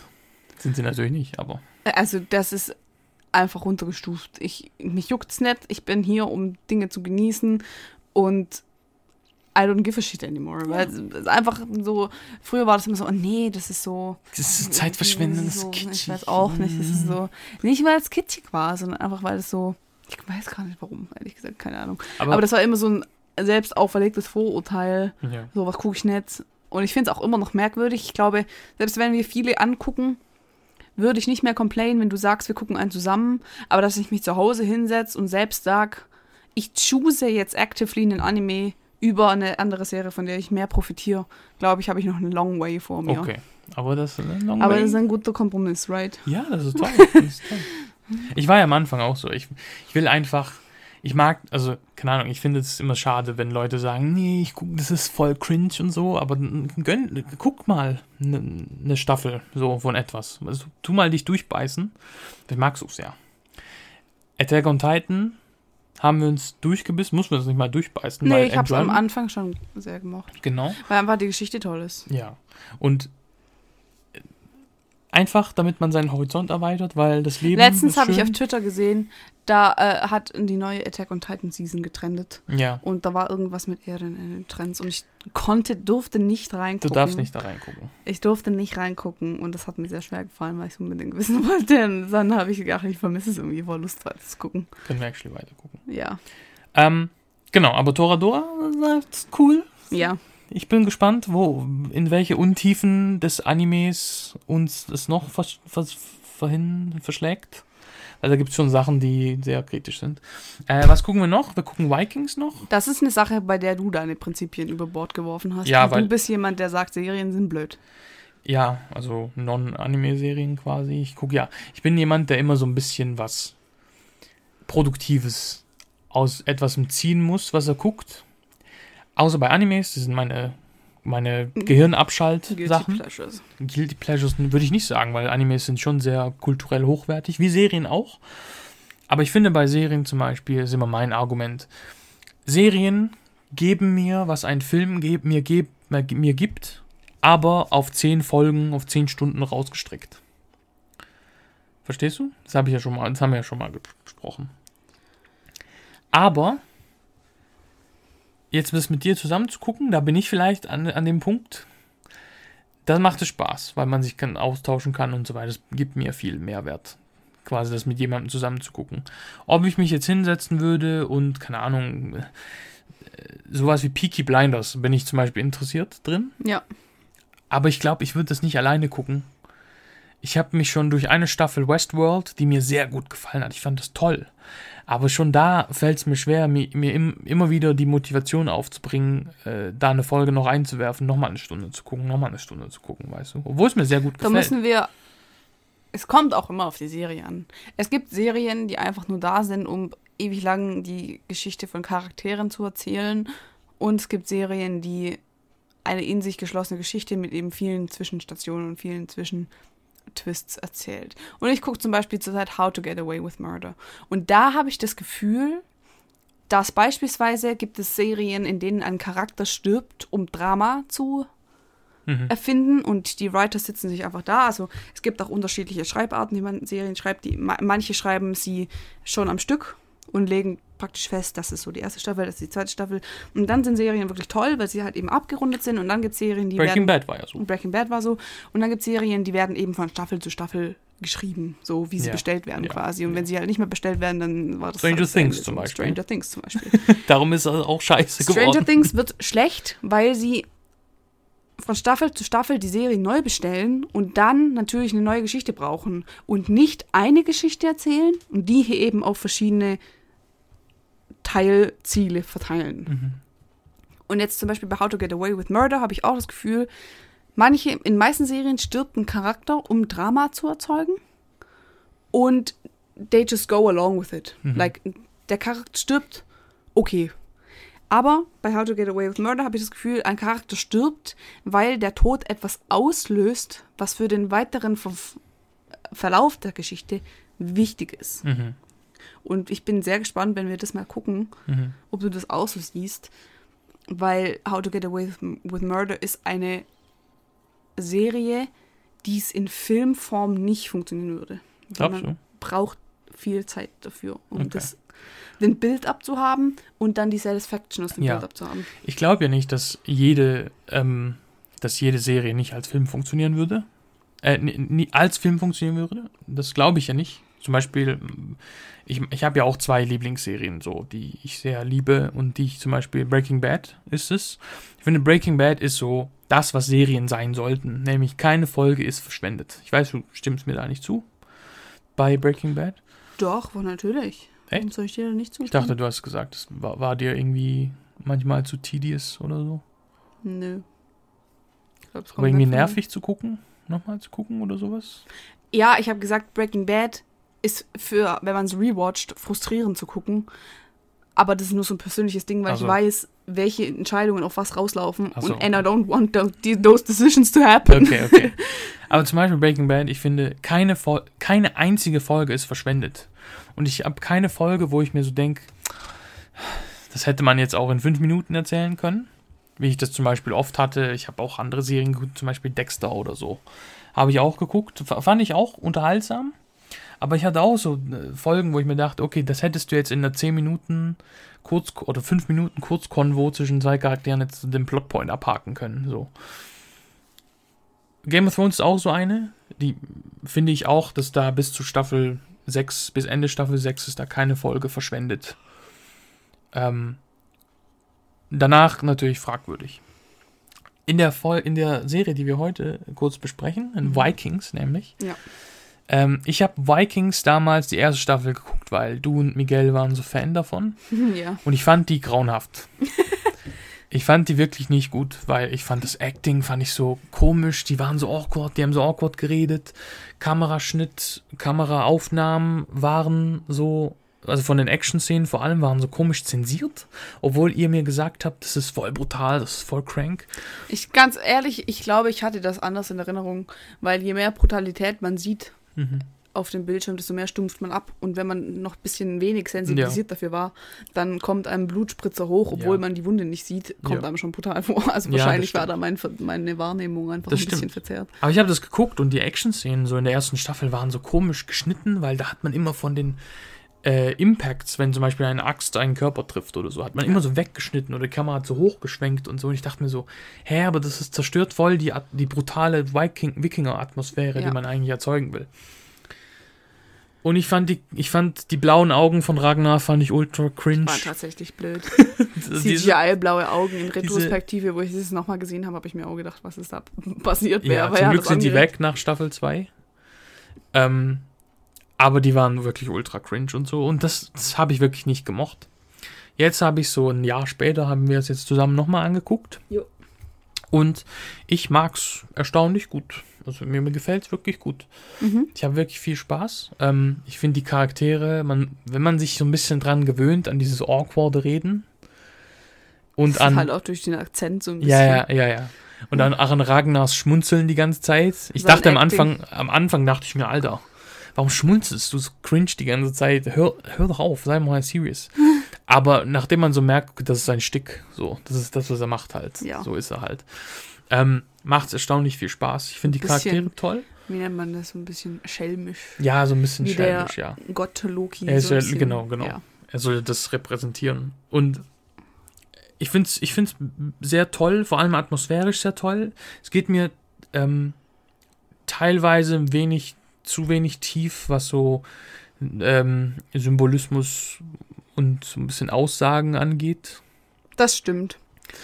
Ist Vikings ist tatsächlich nicht so bedeutungsschwanger. So, ja, Wenn man das jetzt kennt von Game of Thrones mit seinen ganzen ja. Symbolisms, die es gibt und Sätzen, die man interpretieren Ja, kann, ja. was so oder Foreshadowings. Aber das ist auch okay. Das ist ein bisschen wenig bedeutungsschwanger. Es ist auch okay. Also man kann ja auch etwas Seichtes konsumieren, das kann ja auch gut sein. Ähm, das ist ja nicht äh, unbedingt ein schlechtes Merkmal so. Aber das hat mir sehr viel, es macht mir wirklich sehr viel Spaß. Und ich bin, wir sind jetzt bei Staffel 4, oder? Ja, ich Okay. Ähm, das, das, da freue ich mich sehr drauf, das weiter zu gucken. Ähm, Auch in Anbetracht auf Assassin's Creed. ja, vor allem, da das haben wir, das, die Ragnar-Sons auf andere das haben wir Weise deswegen überhaupt angefangen. Genau. Wegen Assassin's Creed Valhalla. Aber ja. Und dann haben wir noch einen Film, der momentan. Oder willst du noch was zu den Vikings sagen? Nee, nee, nee. Wir haben noch einen Film, äh, den wir gemeinsam geguckt haben. Wir gucken natürlich viele Filme in letzter Zeit. Aber der ist besonders beliebt. Aber der ist besonders relevant einfach zeitlich, weil jetzt gleich, ich glaube, im März werden jetzt die Oscar-Nominierten ähm, angekündigt und die Oscar-Verleihungen sind dann im April oder im Mai? Im Mai, so? ich glaube, die wurden arg versch verschoben. Ja. Und das ist einer der Frontrunner, was, die Best, was das Best Picture-Kategorie angeht. Minari. Nämlich Minari. Man, mit dem Schauspieler Steven Yeun von Game of Thrones, äh, nicht von Game of Thrones, von Walking Dead Von Walking Dead. hat der Glenn gespielt. Deswegen muss ich nicht so sehen. Wie, wie fandest du Minari? Ich fand, Minari war ein Film, der sehr artsy ist, der, wie du gestern gesagt hast, kein Popcorn-Kino ist, der lang auf Szenen hält, ohne viel Untermalung und Konversationen, die eben sehr bedeutungsschwanger sind. Ich glaube, das trifft es am besten. Ja. Ähm, er erzählt die Geschichte von einem Immigrant in Amerika, einem Koreaner, ist Familie. ja. eine Familie, genau, eine koreanische Familie, die von Kalifornien nach Ar Ar Arkansas Mhm, zieht mhm. ähm, und dort eben den Traum von einem Farmer verwirklichen will. Selbstständigen. selbstständigen Farmer, Bauernhof, ähm, wie auch immer. Und da kommt es eben dann zu Familienstreitigkeiten, zur Auseinandersetzung von Loslösung der eigenen Kultur äh, bis hin zur wirklichen Migration quasi, wie inwiefern man seinen Wurzeln entsagen möchte. Mhm. Äh, auf dem Weg eben, um sich da ein neues Leben in dem fremden Land irgendwie aufzubauen und dann natürlich noch eine Oma dazukommt und Kinder, die damit nichts anfangen können und alles. Und ähm, ja, war sehr artsy-fartsy. Ist das was Schlechtes? Nee, ist nichts Schlechtes. Aber man muss schon einfach sich drauf einlassen. Ja. Du warst dann in den ersten paar Minuten warst du die ganze Zeit abgelenkt. W- Wovon gar nichts. Doch. Nein. Du warst die ganze Zeit am Handy. Und ich dachte mir Nein, die ich war ganze nicht die ganze Zeit am Handy. Du warst in den ersten fünf, zehn Minuten am Handy, weil du da was Privates. Ja, ich hatte was Privates zu klären. Aber ich dachte mir dann, aber ich habe mich so, ich habe dir dann ja auch gesagt, so, versuch dich drauf einzulassen, versuch dich drauf einzulassen. Und dann hast du es, und dann- dann war es doch, dann hat es doch viel besser funktioniert. Weil Minari ist, glaube ich, nicht ein Film, den man so nebenbei guckt Nee, mit dem Handy im Anschlag, weil auch wenn, dann ist er halt echt zu langweilig. dann ist er zu langweilig, weil. Es gibt Filme, die kann man gut gucken. Und die entertainen Ja, auch, wenn man am ja. Handy ist. Aber das ist nicht so ein Film. Ja. ähm, aber Minari ist so eben so ein Film, der quasi dir vertraut, dass du die Emotionen selber generierst, die es dir versucht zu geben. Das ist ein guter Satz. Weil so, der, der, der Film Weil zum die, Beispiel. weil, äh, weil die Charaktere da drin, die sind auch nicht, die sind einfach nichts quasi. Die sind weder so geschrieben, dass sie dir mega sympathisch sein Ja. müssen, noch sind sie dir so unsympathisch. sind sie einfach, sind einfach leben. Menschen Ja, quasi. sie leben einfach, sie machen ihren Alltag, jeder hat seine eigenen Probleme Ja. und nervt sich von seinen eigenen Dingen, die ihn halt nerven und freut sich ab seinen eigenen Dingen und so. Und der Film hält manchmal so zwei Minuten lang auf drei verschiedene Shots verteilt. Einmal irgendwie das Feld, was er gerade bewirtet. Einmal einen Bach im Wald und einmal das Haus so von außen. Ja. Wie vielleicht die Kinder davor spielen. Und das Film vertraut dir, dass du das anguckst, mit den Sounds und mit den visuellen Sachen einnimm, annimmst ja. und selber daraus eine Emotion generierst dann. Und das ist halt sehr wichtig, weil viele Filme schieben dir so die Emotionen so auf dem Silbertablett zu. Ja, zu. So, okay, jetzt jemand heult, das heißt, das ist, muss traurig sein. genau. Oder, oh mein Gott, es fängt Regen an. Das ist ja immer so das Ding, es fängt Regen an, das heißt, jetzt wird's traurig Ja. im Film. Musik settet ein. Ja, die Musik ist so so- Streicher. Somber. Genau, und aber ich finde auch noch, die Mu- Musik in Minari ist nie irgendwie bestimmt traurig oder bestimmt glücklich, sondern die ist einfach so ein harmonisches Dahingeigen, Ja. was so ein bisschen die Natur so ein bisschen mitnimmt. Meistens gibt es ja auch, also es gibt ja auch weniger Musik so in dem Film. Ich fand es sehr erfrischend, ich weiß nicht, ob man das sagen darf, ohne dass es blöd rüberkommt. Ich fand es sehr erfrischend, dass Racism keine Thematik war in dem Film, Ja. weil es wirklich um andere Werte ging, um familiäre Werte und um ähm, integrationstechnische Werte, vielleicht um kulturelle Werte, aber es ging nie darum, um Fremdenfeindlichkeit zu zeigen, dass das irgendwie ein Problem damals oder immer noch ist, ähm, weil das war, das war so das Wholesomeste einfach Ja, an dem Film und das war das so das Good Feeling. Das da ja bin diese- ich irgendwie froh drüber, dass es auch solche bin ich, Filme gibt. bin ich auch sehr froh drüber, weil das ist ja sehr selbstverständlich, so billige, billige Dramatik, ne? Wenn man so, okay, wir machen jetzt einen Film von einer koreanischen Migrantenfamilie, die halt einen Bauernhof machen will in Redneck Amerika. Ja. Was passiert? Obviously sind alle racist und alle versuchen, die aus dem Land zu verjagen, weil sie denken, wir wollen hier keine Ausländer haben oder sowas. Ja. Aber das war hier über überhaupt nicht der Fall. Es Nee, war nee. natürlich am Anfang so ein bisschen Annäherungsprozess von den Familien Ja. gell, zu den Amerikanern, aber das, der war gar nicht feindselig, Nee, sondern der war so ertast. Und da hat, hatten wir mal Angst, da gab es so eine Szene in der Kirche, wo dann irgendwie ähm, die Kinder miteinander gesprochen Ja, ja, haben und dann genau. dachten wir, oh nein, oh nein, das ist so mega unangenehm, oh nein, jetzt verziehen sie irgendwie das Gesicht komisch oder irgendwie sowas. Aber das war dann wirklich nicht so und da war ich Nee. echt froh drüber, das tut der Seele einfach. Das eine Kind fragt ja zum Beispiel das koreanische kind, warum ist dein Gesicht so platt? Ja, Und dann sagt das andere Kind, ist, ist es gar nicht. Und dann ist es geklärt. So, ja, dann warst du so. Und das andere Kind, oh, okay, du bist cool. Ja, Komm dann- mit mir zu Hause und wir spielen zusammen. Ja. Und das ist, das ist sehr schwer. Und das ist auch so, glaube ich, ich will jetzt nicht so arg in diese Debatte reinsteigen, aber so ist es, wie Kids wirklich sind, weißt Ja, du? ja. Weil die sehen einfach keinen Unterschied Ja. von Mensch zu Mensch. Und das Das war toll aufgefasst. ist eine sehr große Debatte, wie, wie Kinder geschrieben werden und so weiter. Ich fand das immer sehr interessant. Ja.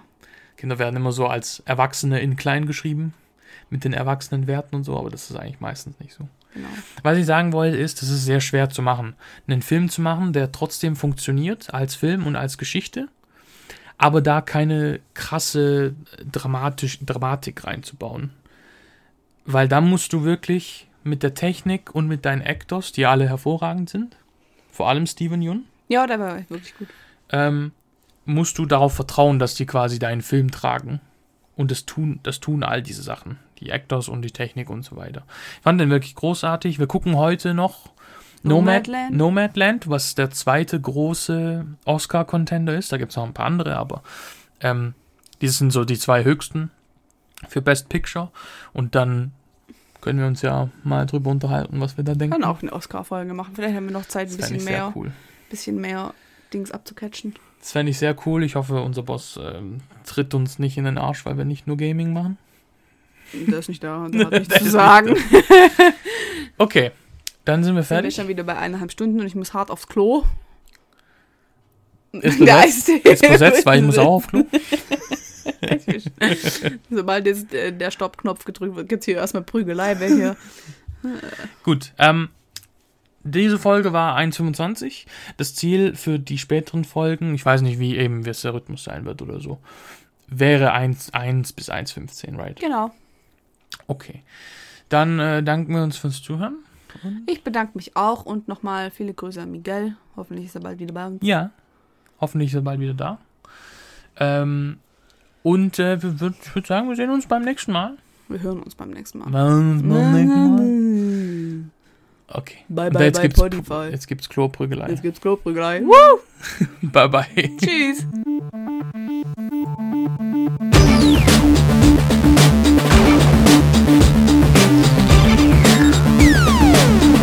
Game over.